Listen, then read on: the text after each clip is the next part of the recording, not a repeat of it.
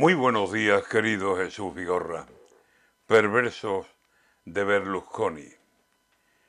Fue casi una pulmonía lo que al final ha matado a Berlusconi, un trasunto de don Guido italiano. De haber nacido andaluz, en don Antonio Machado habría encontrado una copla a guisa de buen retrato. No era afición a los toros lo que tuvo el potentado, ni al humo de los altares, que sepamos, pero fue muy jaranero y galán y tuvo escándalos a los que puso sordina. Lo fue todo el empresario. Amasó una gran fortuna, los dineros no mermaron y se dejó en las mujeres dinero, alcohol y años. Máquina de hacer dinero, Berlusconi fue mandando en política, en el fútbol, en las fiestas. Era el amo de un grupo televisivo, editoriales, el manso.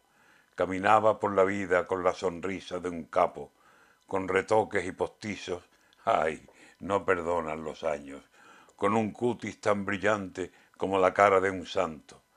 Pero el tiempo se le iba sin querer, adelantando. Y a veces se le veía perfil de resucitado, carita de recién muerto, pero aguantaba. Y al cabo, ya ven, todo se termina, por más dinero y más cargo, por más largo patrimonio, por más pan bajo del brazo.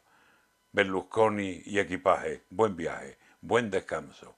Todo pasa y todo queda, y todo te fue pasando, y ya ves, solo te queda un silencio largo, largo.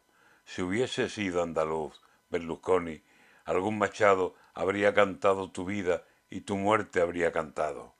Lo nuestro es pasar, ya ves, no hay mal que dure cien años.